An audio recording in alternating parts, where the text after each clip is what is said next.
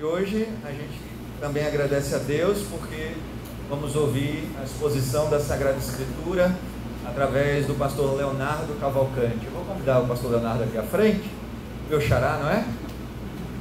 Vocês sabem não? Meu segundo nome é Leonardo, né? Marcelo Leonardo. E eu estou tentando montar meu nome até o fim do congresso. Ontem o pastor tinha meu sobrenome. Hoje tem o segundo nome, né?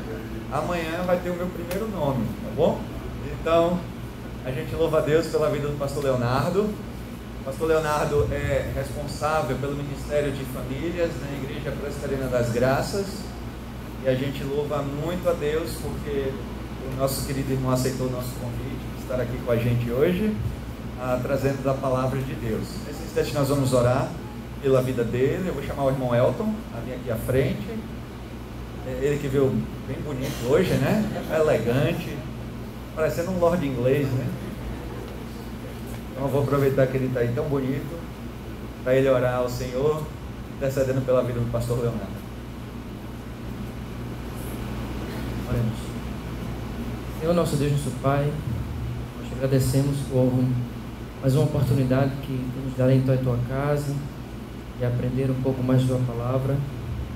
Neste momento nós queremos te pedir pela vida do pastor Leonardo, que possas iluminar a vida dele nesse momento, possa explanar, Pai, a tua palavra para todos nós, de maneira que nós podemos entender e praticar em nossas vidas. Nós te pedimos e te agradecemos. Amém.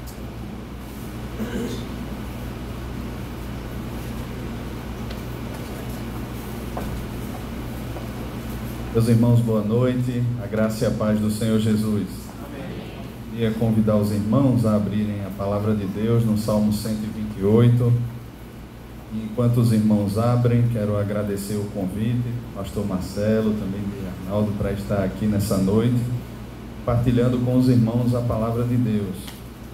Alegria poder conhecer a Igreja Batista da Jaqueira, poder estar aqui com os irmãos também. Salmo 128.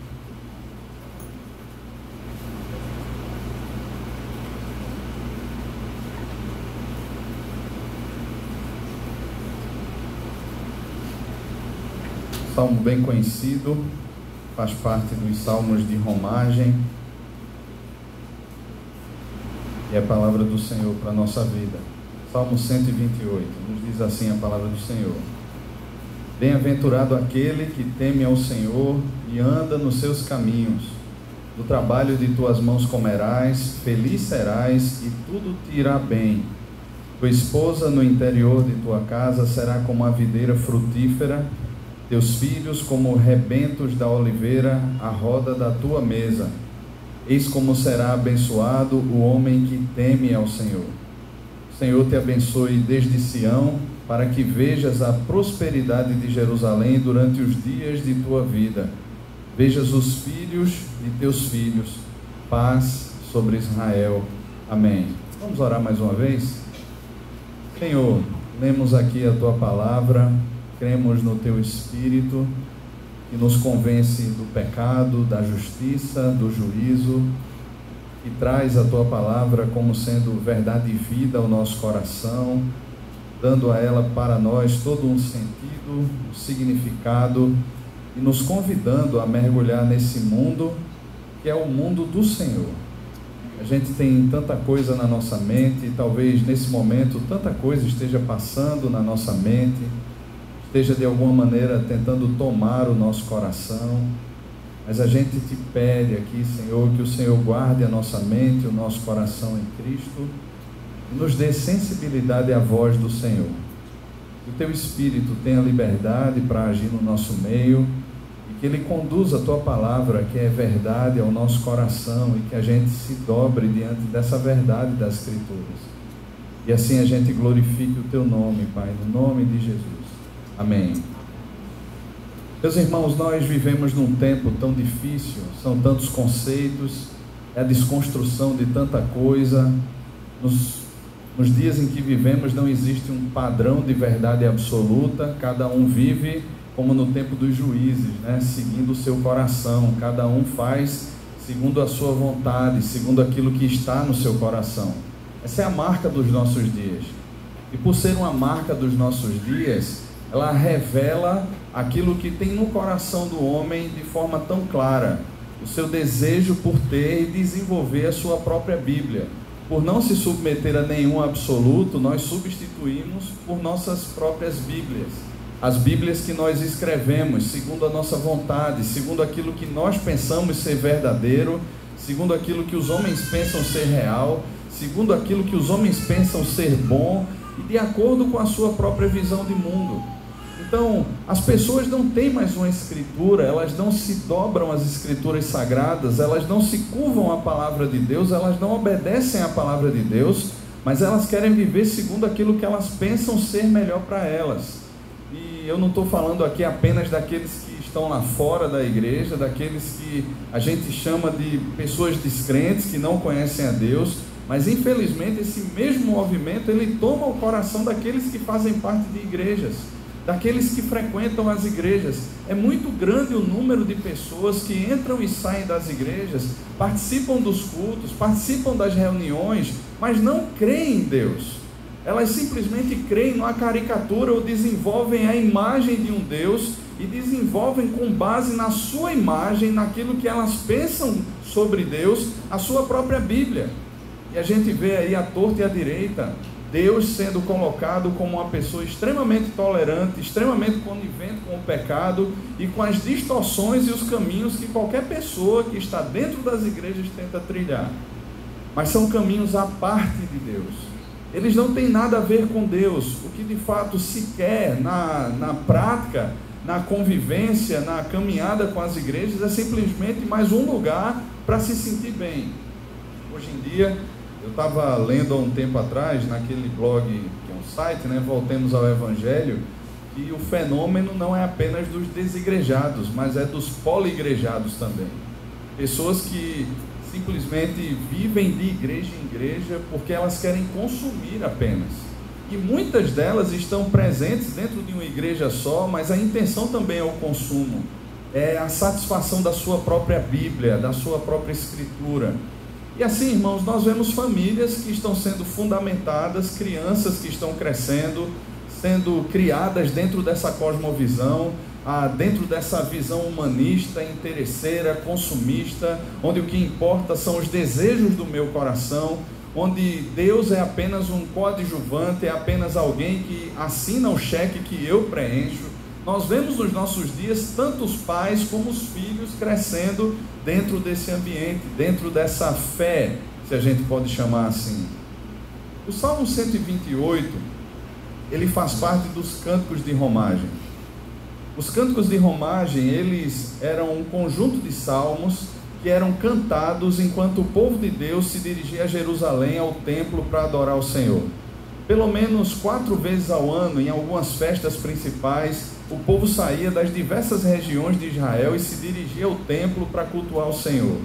E durante esse trajeto, esse processo em que eles estavam caminhando, indo ao templo, eles começavam então a cantar esses salmos que foram selecionados por eles ao longo dos anos, para de alguma maneira lembrar quem eles são e principalmente lembrar quem Deus é. Porque a partir do momento em que eu lembro ao meu coração quem é Deus, e eu lembro ao meu coração quem eu sou como povo de Deus, eu sei exatamente o lugar onde eu devo estar. Se eu sei o significado da minha existência, se eu sei quem é Deus, eu sei agora o sentido da minha existência como povo de Deus. E toda a segurança da aliança que Deus tem comigo, todo o conforto de pertencer a Deus, mesmo em meio a muitas vezes situações adversas, tudo isso começa a tomar o coração enquanto a gente canta, enquanto esses salmos são recitados à medida que o povo caminha em direção ao templo. Mas havia também uma segunda ação desses salmos. À medida que o povo cantava esses salmos, à medida que esses salmos eram recitados, aqueles que de alguma maneira estavam caminhando, estavam com o coração frio, perderam Deus de vista, não sabiam mais ao certo quem é Deus, foram consumidos, tomados pelos cuidados desse mundo, eles agora eram relembrados sobre quem é Deus e sobre quem eles são também. Então era um processo didático, um processo de adoração, mas um processo didático que acontecia enquanto aqueles crentes, enquanto os judeus caminhavam até o templo. coração era aquecido. Havia uma expectativa sobre a presença de Deus, havia uma expectativa agora sobre o encontro com Deus, porque o coração estava aquecido. É interessante, irmãos, que dois salmos que tratam sobre família especificamente estão contidos dentro dos cânticos de romagem. É o Salmo 127, bem conhecido também, e o Salmo 128, que nós vamos trabalhar um pouco aqui nessa noite. O Salmo 128, então, ele tem como base o versículo primeiro. Todas as bênçãos e também a oração que o salmista faz no final desse salmo, elas fluem desse versículo 1, que é a base, que é a raiz, que é o estofo desse salmo. E ele diz o seguinte: Bem-aventurado aquele que teme ao Senhor e anda nos seus caminhos. Bem-aventurado aquele que teme ao Senhor e anda nos seus caminhos. A palavra bem-aventurado aqui, ela vem então como resultado desses dois aspectos que o salmista coloca aqui. Essa felicidade, essa satisfação, essa bem-aventurança é fruto de temer ao Senhor e andar nos caminhos do Senhor. Mas o que é temer a Deus? É certo que Deus, ele gera no coração não só daqueles que creem nele, mas até no coração dos demônios. Tiago vai dizer que os demônios creem e tremem. Deus deveria gerar no nosso coração também esse tremor, porque afinal de contas ele é o criador de todas as coisas. Tem um texto lindo em Isaías capítulo 40 que Isaías descreve ali a majestade do Senhor. E Isaías traz imagens que são tremendas, irmãos. Uma delas é que Deus, ele, por ser grande força e forte em poder, ele chama cada uma das estrelas do céu pelo seu nome, e nenhuma delas, nenhuma só vem a faltar, porque ele é Deus. Mas Isaías também descreve os moradores da terra diante de Deus como pequenos gafanhotos, como insetos, como gente que é pequena, gente que é miúda. Ele fala de todos os montes da terra, todas as montanhas, o Everest e tudo mais, colocados em romana, em balança de precisão diante de Deus.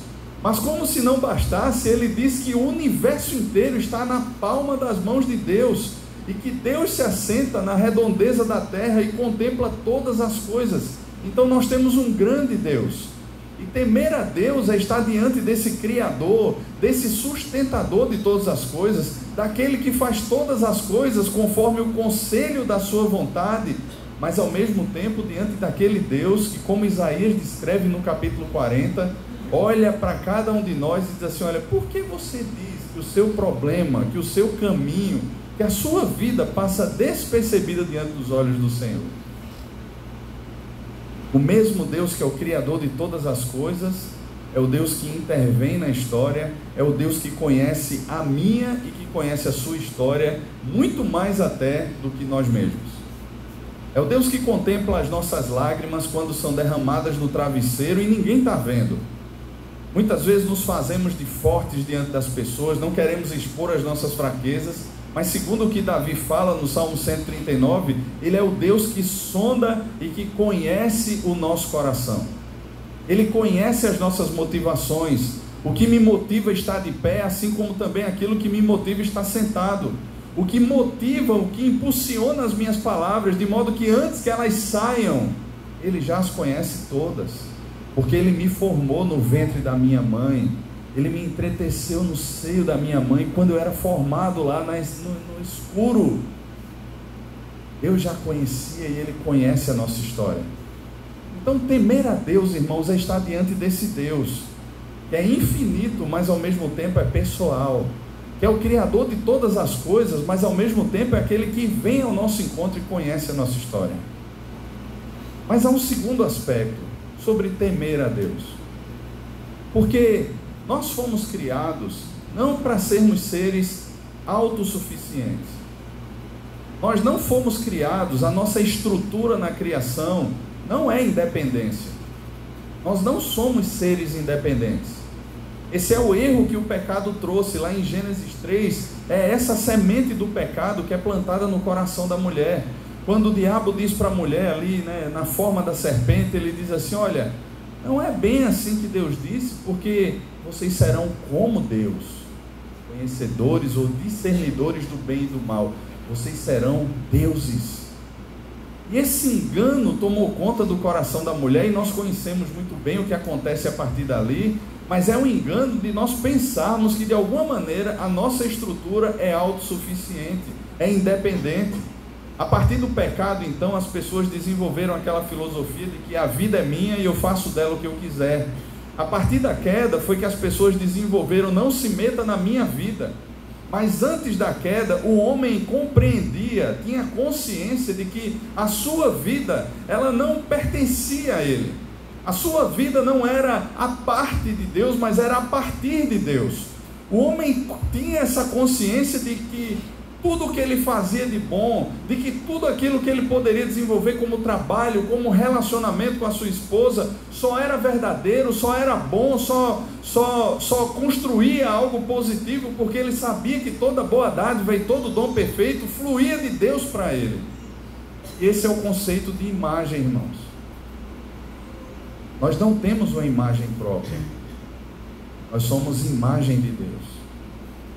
Nós somos como um espelho que reflete Deus.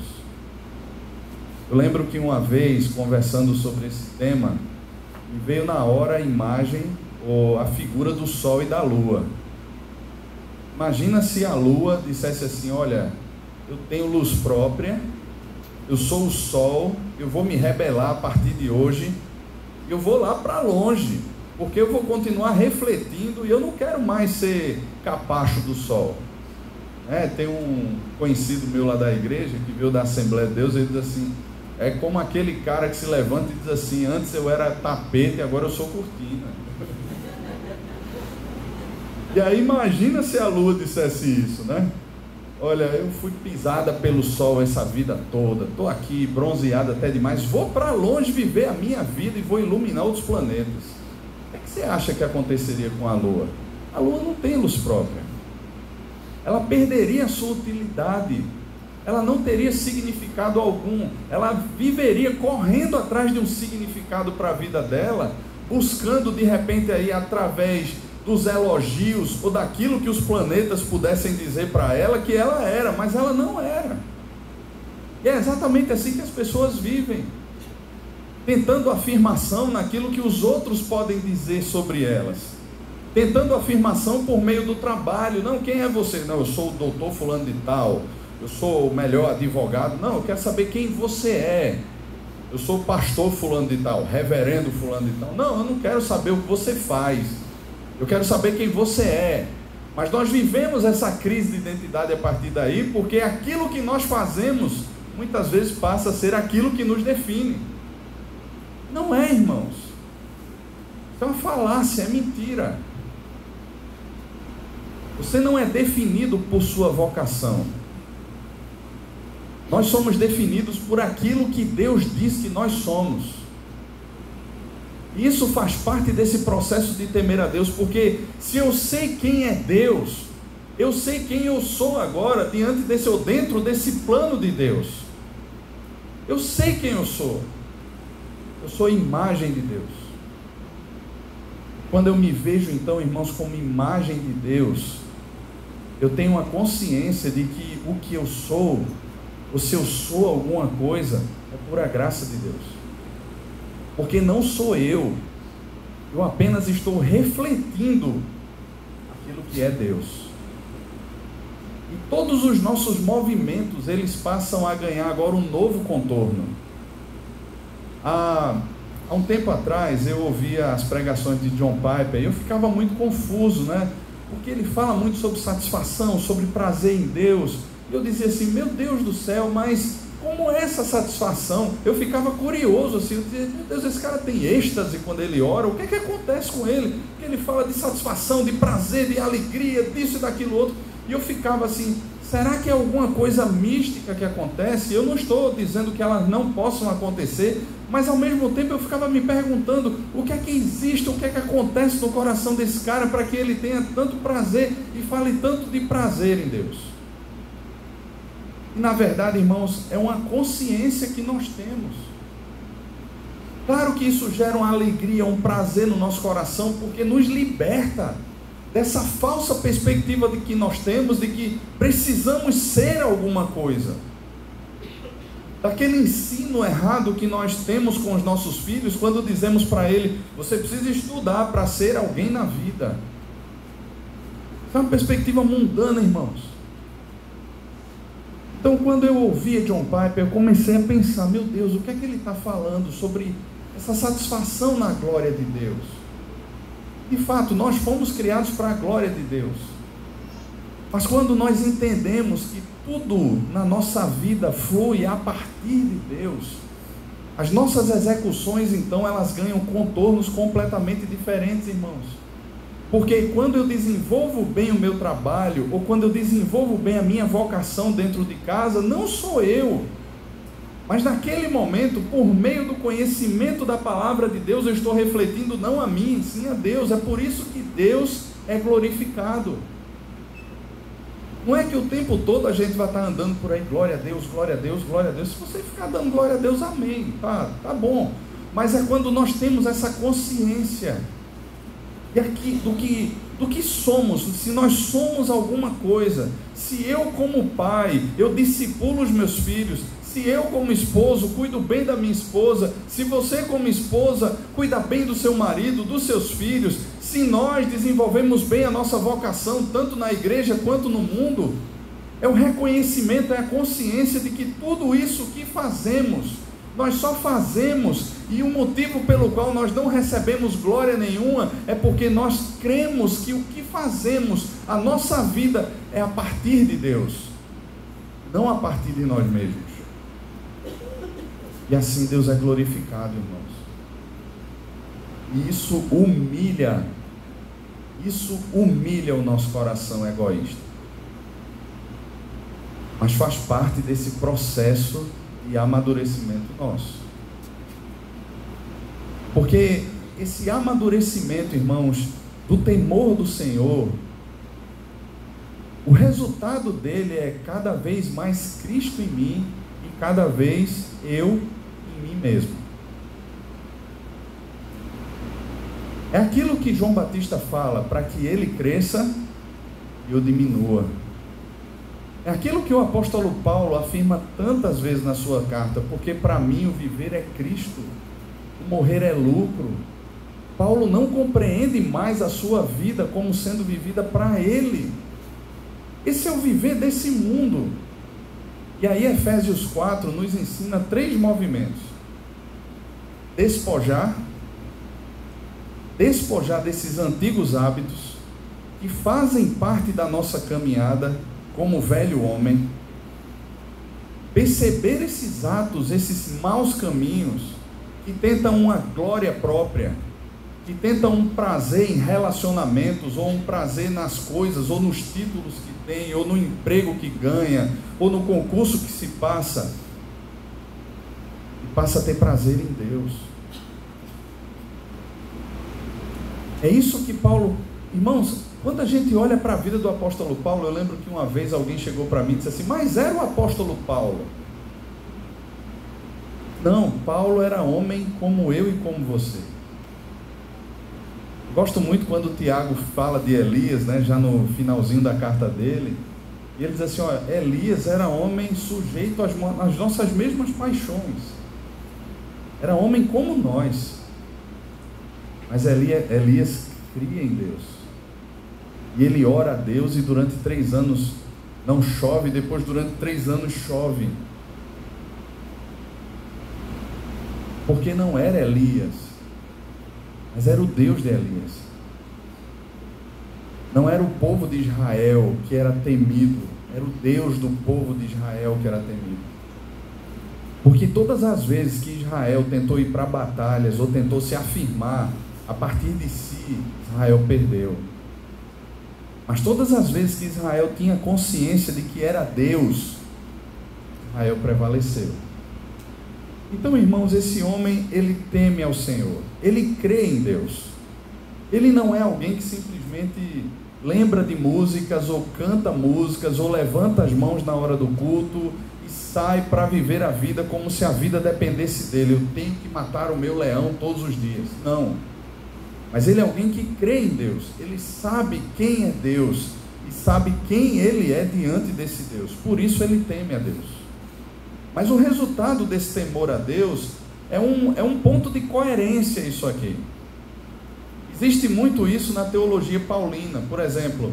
Paulo, em Romanos, ele desenvolve toda a sua teologia do capítulo 1 até o final do capítulo 11, quando ele termina com aquela oração de adoração a Deus, falando da profundidade do conhecimento, da sabedoria de Deus.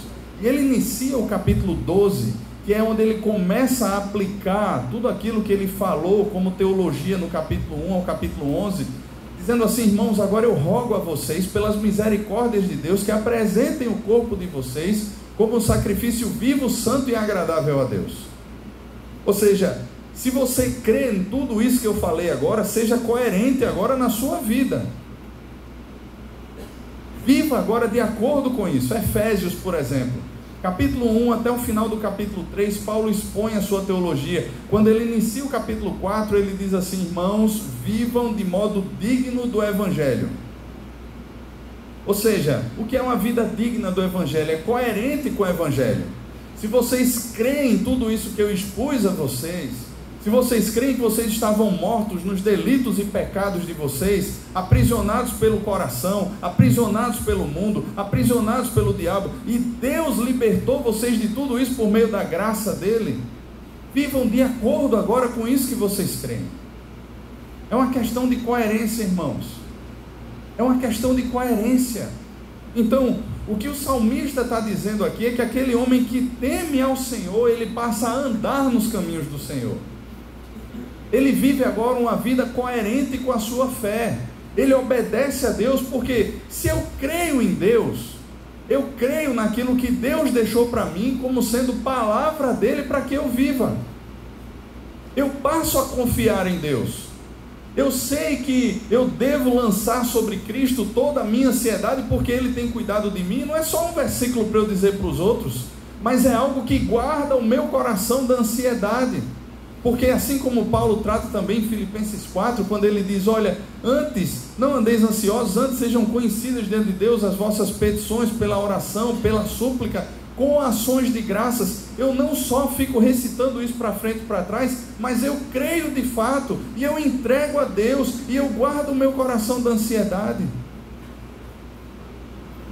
Porque nós cremos em Deus, nós passamos a confiar e a andar de acordo com os caminhos de Deus, com a palavra de Deus. Se Deus criou a estrutura da nossa vida, Ele também nos deu direção, irmãos. E a direção de Deus nos é dada pela palavra de Deus. Não é dada pela cosmovisão desse mundo, não é dada pelos idealistas desse mundo, não é dada a, pelos experts em conhecimento de família ou qualquer outra coisa fora da palavra de Deus. Claro que existem aspectos que são positivos no sentido de que eles estão contidos na palavra de Deus. Tem muita coisa que as pessoas que até não conhecem a Deus, elas falam aí fora. Quando você vai pesquisar, aquilo ali tem na palavra de Deus. Elas estão de alguma maneira, elas não deixaram de ser imagem de Deus e a própria graça de Deus preserva algo de bom no coração dessas pessoas, ainda que elas não queiram glorificar a Deus. Elas conseguem ter um certo discernimento e produzir alguma coisa que é boa. Entretanto, irmãos, tudo o que é produzido deve ser passado pelo crivo da palavra de Deus. Porque nós cremos em Deus, nós passamos a andar de forma coerente, seguindo agora o caminho do Senhor. Ele anda nos seus caminhos, nos caminhos do Senhor. Há um tempo atrás eu estava conversando com o pastor Ricardo Barbosa, homem de Deus. E a gente estava tratando sobre essa questão de identidade, falando sobre identidade, aplicando a questão de família, e eu pedindo alguns conselhos a ele. E foi algo, algo que marcou muito a minha vida quando ele fala sobre a questão dos dez mandamentos. E ele me perguntou: como é que você enxerga os dez mandamentos? Eu disse: as leis de Deus. E ele disse assim: eu quero lhe dar uma nova perspectiva sobre isso.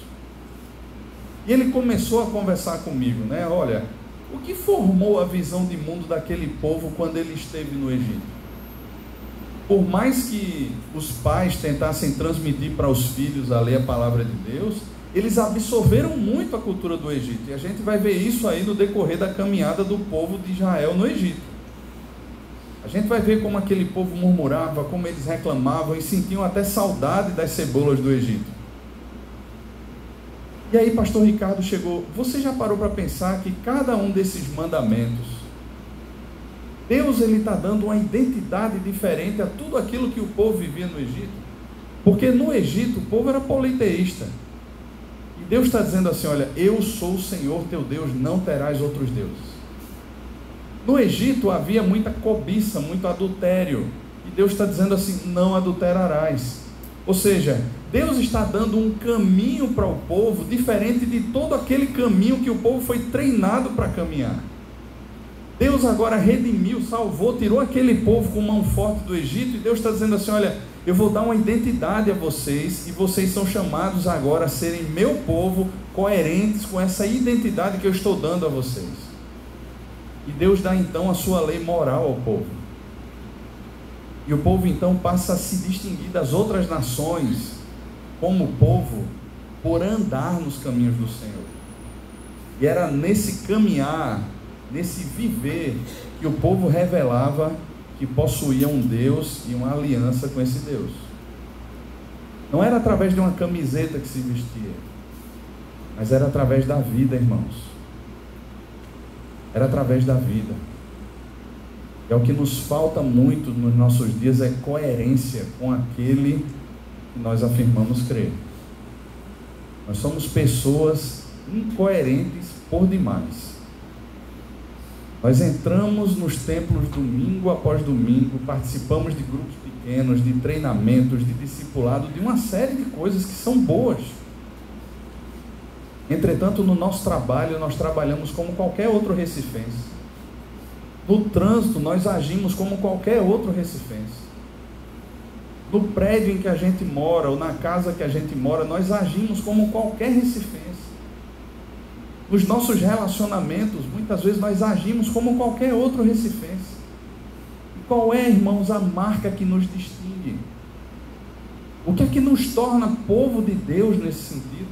Claro, é a salvação em Cristo Jesus, mas será que essa salvação não produz em nós nada a não ser uma crença lógica que não se traduz numa fé prática que desce ao coração e que promove mudanças por onde anda? chamado da palavra de Deus, irmãos. Esse homem é feliz, veja, esse homem é feliz por causa disso. A felicidade desse homem não está num carro novo, não está num salário que teve uma promoção duplicada, não está naquele grande amor que chegou, não está em nada disso. A felicidade desse homem, a base da alegria desse homem, da felicidade dele está em temer ao Senhor e obedecer ao Senhor. temer ao Senhor e obedecer. E aí é um segundo aspecto nesse salmo, ele traça agora a partir do versículo 2. E ele diz o seguinte: Do trabalho de tuas mãos comerás, feliz serás e tudo te irá bem. Eu, eu, eu tava, quando, quando eu estudei esse salmo, eu fiquei pensando nesse, nesse homem aqui que ele trata no salmo. Fiquei pensando nas pessoas dos nossos dias. Quando chega sexta-feira, o que é que mais se posta em rede social? Hashtag o quê? Sextou, né? O sextou significa o que pra gente? Graças a Deus eu estou livre. Chegou a sexta-feira, é dia de descansar, de fazer tudo aquilo que eu sempre quis fazer, mas esse trabalho miserável, esse patrão miserável, essa estrutura de faculdade, isso e aquilo, que sugam todas as minhas energias, não permitiram que eu fizesse. Agora sextou. Vamos curtir a vida. Até os telejornais, né, os jornalistas chegam na sexta-feira. Hoje é sexta-feira, minha gente. Vamos curtir a vida. Agora é interessante que esse cara aqui, trabalho de tuas mãos comerás, feliz serás. E a palavra feliz aqui é bem-aventurado, é a mesma palavra que ele usa no início do salmo. Agora imagina aqui. Esse cara está trabalhando e está feliz. E mais uma vez a gente volta para o ponto da identidade. Porque, irmãos, sabe por que o trabalho se torna um peso para a gente? Lá em Gênesis 3, a gente, a gente vê isso aí de forma clara. Deus disse a Adão: Do suor do teu rosto comerás o teu pão, até que tornes a terra, porque tu és pó. Da terra, do pó da terra você foi formado. O que Deus está dizendo ali é que o homem agora vai batalhar pelo pão. Não é que o homem não trabalhasse antes. O homem trabalha. Em Gênesis 2, o homem está lá trabalhando. Só que agora existe um trabalho que é diferente. Não é só porque a terra vai lutar contra o homem, mas é porque o trabalho não é mais um meio de dignidade, mas é um meio de significação. O homem passa a buscar significado para a sua vida no trabalho. Isso é cansativo, irmãos, porque a gente não consegue significado. É aquele jovem que está sonhando com o primeiro emprego e de repente ele consegue o primeiro emprego e daqui a pouco ele já está sonhando com o segundo emprego, porque aquele primeiro emprego não satisfez o coração dele. A quantidade de jovens hoje que entram na universidade, cursam até a metade, mudam de curso e daqui a pouco mudam de curso de novo. Por quê? Porque nós lançamos sobre tudo isso a nossa expectativa, a nossa fé, a nossa esperança, o nosso amor. E eles não correspondem, eles, eles frustram a nossa expectativa. E aí vai se tornando um fardo, um cansaço, porque por mais que a gente queira sugar do trabalho, por mais que a gente queira sugar de uma universidade, a gente não consegue, não satisfaz o coração. Mas esse cara aqui está bem resolvido, ele sai para trabalhar e ele é feliz. Eu penso que no Instagram, no Facebook desse cara, não tem hashtag sextou. Está feliz. Pense aqui numa vida simples. Naquele tempo, provavelmente, ele era um agricultor. Alguém que saía para cultivar a terra ou cuidar de alguns animais que ele possuía. Debaixo do sol quente, trabalho pesado. Mas esse cara é feliz. Porque quem define aí, quem define a identidade dele, a vida dele é o temor do Senhor e a obediência ao Senhor. Por isso ele trabalha e está feliz com o seu trabalho. Não está cobiçando o jardim do outro. Não está cobiçando o carro do outro, o emprego do outro. Ele está feliz. Não é pecado nenhum, irmãos, nós pensarmos ou buscarmos algo melhor para a vida da gente. Mas se torna um pecado quando essas coisas nos definem ou quando a nossa felicidade ela acontecerá quando nós conseguirmos aquilo. Isso é idolatria. E é pecado. Tua esposa no interior da tua casa será como uma videira frutífera, teus filhos como rebentos da oliveira à roda da tua mesa. Essa é uma imagem que a gente experimenta nos dias de hoje. A esposa frutífera filhos à roda da mesa. Ninguém tem mais tempo para isso. Ninguém tem mais tempo para relacionamento com a esposa. A esposa hoje em dia é cansada, é triste. Porque de alguma maneira ela espera que o reconhecimento venha por tudo aquilo que ela obteve, pela libertação que ela conseguiu, ou que conseguiram para ela ao longo da história, e que agora ela pode se firmar nessas coisas. Não estou dizendo que mulher não possa trabalhar, irmãos. Mas existe, parece que, uma sede por afirmação tão grande nos nossos dias. Eu lembro que nós fizemos um acordo lá em casa. Minha esposa só iria trabalhar quando os nossos filhos já estivessem os dois na escola. E ela trabalharia no expediente em que eles estivessem na escola. Ela propôs isso para mim. Não fui eu que impus isso a ela. Ela propôs isso. Eu disse: está certo, a gente tem um acordo. Tá bom. E eu lembro que ela começou a trabalhar exatamente quando os nossos dois filhos estavam na escola. No expediente em que eles estavam. Só que no local que a gente mora não tem tantas oportunidades de trabalho para ela. E aí então ela começou a pensar: ó, oh, eu vou, vou trabalhar em Recife. A gente mora em aldeia. Ela disse: eu vou trabalhar em Recife. Vou descer para Recife. Eu disse assim: Greta, vê só. Você vai sair de casa para livrar do trânsito. Você tem que sair de casa no máximo 5h40 da manhã. Você vai chegar na escola, esperar a escola abrir, vai ficar lá e vai voltar para casa. Meu expediente na igreja é de tarde e de noite. Na hora que você estiver subindo de volta, eu vou estar no caminho descendo. Que horas a gente vai se encontrar? Que horas eu vou encontrar os meus filhos? Não vou encontrar. Chego em casa às 11h30 da noite, todas as noites, às vezes meia-noite. Quando tem um alíviozinho, 10 horas da noite eu estou em casa, mas é uma raridade. E aí, quando é que a gente vai se ver? Quando é que eu vou ver os meninos? Eu olhei para ela, irmãos, e disse uma coisa muito dura para ela naquele dia. Mas foi algo que depois, no testemunho que ela deu, eu nem sabia. Ela ficou, ela aceitou aquilo no momento. Tá certo, você está certo. Não falou mais nada durante aquela tarde. Eu fiquei lá pensando, depois eu esqueci, quando foi no acampamento de carnaval, ela deu o testemunho de como aquilo ali foi duro, mas ao mesmo tempo pastoreou o coração dela. E o que eu disse para ela foi bem simples, irmãos, ainda que duro. Eu disse assim: Meu amor, você para mim é muito mais essencial, é principal do que qualquer emprego, do que qualquer salário, ou de qualquer escola grátis que os filhos da gente possam ter. E os meus filhos, para mim, são muito mais preciosos do que qualquer outra coisa que eles possam viver em Recife. Veja, se esse for um caminho que Deus está dando a gente, a gente vende a casa, a gente volta para Recife. Mas se não for, entenda o que eu vou lhe dizer. Seu trabalho é muito menor para mim do que você, do que os nossos filhos. Irmãos, foi muito bonitinho, mas é duro. Ela estava levando um não bem poético. bem poético, mas era um não. E ela ficou lá. Conseguiu trabalho lá, está trabalhando lá na escola, os meninos estão lá estudando, uma benção. Mas sabe, irmãos, esse ano Deus começou a mover a gente para cá. E de repente agora ela poderia começar a pensar, né? Poxa, logo agora que eu fui contratada, vou ter que sair daqui de ficar sem emprego.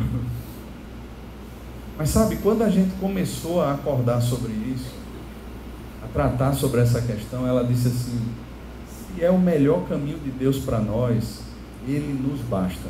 Foi tão massa escutar isso. Porque nisso a gente vê o coração de alguém que está resolvida. Ela não está buscando se afirmar, nem eu estou buscando me afirmar. Está resolvida resolvido.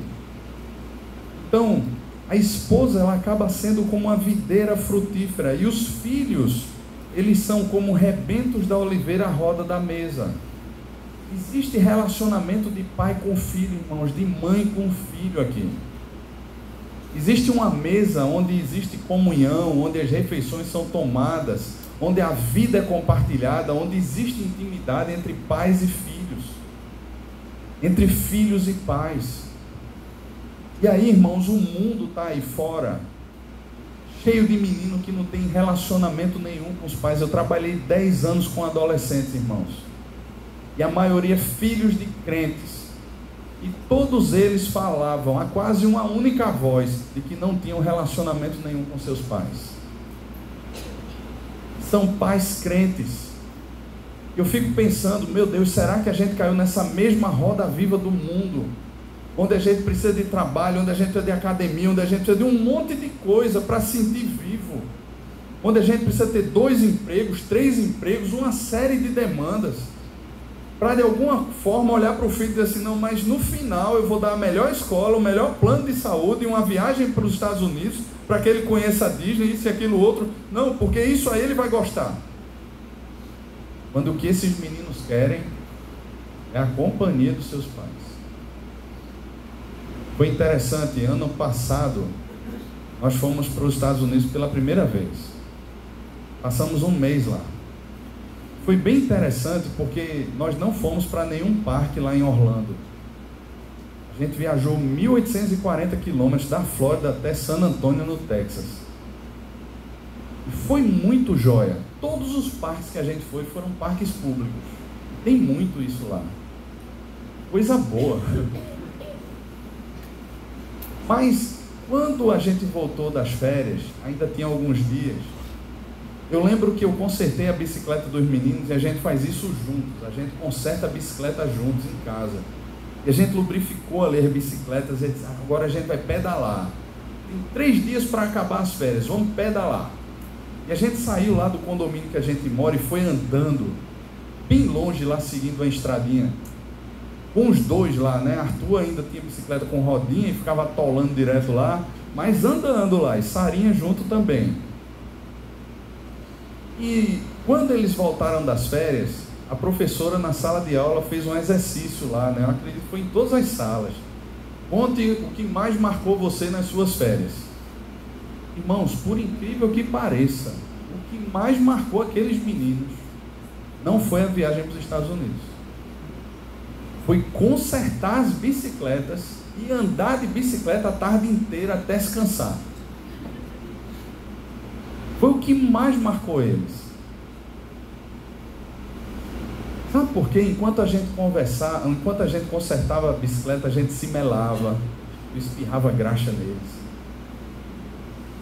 Arthur com a mão toda suja de graxa, melava a irmã. E a irmã toda cocotinha, né? A gente brincou, a gente sorriu, a gente embolou na grama. A gente depois saiu para andar de bicicleta e voltou todo mundo suado, cansado e levando o carão da esposa porque não passou protetor solar e estava todo mundo feito um pimentão. Mas foi o que marcou o coração deles nas férias do ano passado. E aqui o salmista descreve os filhos como rebentos da oliveira à roda da mesa. E a gente custa tanto, irmãos, a aprender isso. A gente custa tanto aprender que as coisas mais simples envolvem relacionamentos profundos são as mais preciosas. E o versículo 4, então, ele finaliza aqui dizendo: Eis como será abençoado o homem que teme ao Senhor. Versículo 5 e o versículo 6 são a oração, fazem parte de uma oração esse homem agora faz. Ele diz: O Senhor te abençoe desde Sião, para que vejas a prosperidade de Jerusalém durante os dias da tua vida, vejas os filhos de teus filhos, paz sobre Israel. Veja que ele agora está orando de repente aqui, por aqueles peregrinos que estavam lá indo para o templo. E ele está dizendo assim: olha, que o Senhor faça isso com você também. Que o Senhor te abençoe. E a bênção que ele está rogando aqui sobre aqueles peregrinos, ou quando isso era cantado naqueles, naquele processo de ida ao templo, não é diferente do que ele falou antes. Que o Senhor abençoe você com a consciência de que a sua identidade, ela não é dada a você pelo que você faz, mas por quem Deus diz que você é. Que o Senhor te abençoe com a bênção de não só temer o nome dEle, mas com a bênção da coerência, com aquele que você diz temer, de andar nos caminhos do Senhor. Se você conhece a Deus, você confia em Deus, você descansa em Deus, você obedece a Deus. Que Deus abençoe você com a bênção de estar em casa, de ter um trabalho que dignifica você, mas que não dá a você o significado da sua vida e por isso não mata você. Deus dê a você a bênção de ter uma esposa, um esposo que floresce em casa, cheio de vida, que dá frutos. Que Deus abençoe você com a bênção de ter os seus filhos próximos a você, de não ter os seus filhos como inimigos seus, de você ser o primeiro discipulador dos seus filhos, de você ser aquele que o seu filho olha para você e diz assim: Olha, meu pai pastoreia a minha vida, minha mãe pastoreia a minha vida. São pais e ao mesmo tempo são meus pastores, cuidam de fato de mim. Mas que Deus abençoe você com essa bem-aventurança, com essa alegria de ser povo de Deus. De ser povo de Deus. Ser povo de Deus. É bom demais ser crente. É bom demais poder ter em Cristo a nossa segurança. Mas é bom demais saber que esse Cristo nos chama a esse caminho de discipulado. Lá em Lucas 9 ele diz: Olha, quem quiser me acompanhar, a si mesmo se negue. Negue, porque enquanto você não negar o seu eu, você vai viver a vida lutando para ser. Mas quando você toma a cruz e segue, você está dizendo assim: Senhor, eu estou entregue. Para onde o Senhor for, eu vou. O que o Senhor quiser, eu quero. E der para o Senhor, dá para mim também. E aí, irmãos, mesmo em meio às adversidades, às provações, a gente consegue descansar. Porque a gente sabe a quem a gente pertence, a gente sabe quem nos afirma, a gente sabe quem a gente é que a gente possa ver um dia os filhos dos nossos filhos e desfrutar paz sobre a nossa nação. Por meio de famílias que são fundadas ou fundamentadas na palavra de Deus. Que por terem o Senhor e a Sua palavra, refletem a Cristo na sociedade em que estão inseridos, sendo melhores pais, melhores motoristas, melhores patrões, melhores empregados, não para serem alguma coisa, mas porque são em Cristo, refletem a Cristo. Amém, irmãos? Vamos orar? Feche seus olhos, curve a sua cabeça. Senhor, nós cremos no Senhor e cremos na tua palavra, Pai. Nós Queremos experimentar, Deus, essa felicidade, essa bem-aventurança, essa satisfação. Nós só encontramos no Senhor. E cumprimos a vocação que o Senhor nos tem feito, como pais, como filhos, como pessoas que estão inseridas nessa sociedade, mas acima de tudo, como tendo a identidade firmada naquela cruz garantida no Senhor Jesus. Então nos leva a uma vida de coerência e, consequentemente, uma vida de prazer, de alegria, de satisfação no Senhor. Abençoa cada família aqui representada, Pai.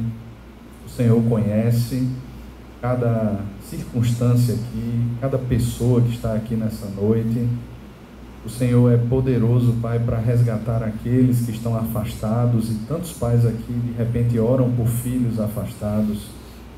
O Senhor é poderoso para alcançar pais. Tem filhos aqui que talvez orem pelos pais, assim como eu oro pelo meu pai. Ó Deus, no nome de Jesus, o Senhor conhece, Pai, onde o coração da gente aperta.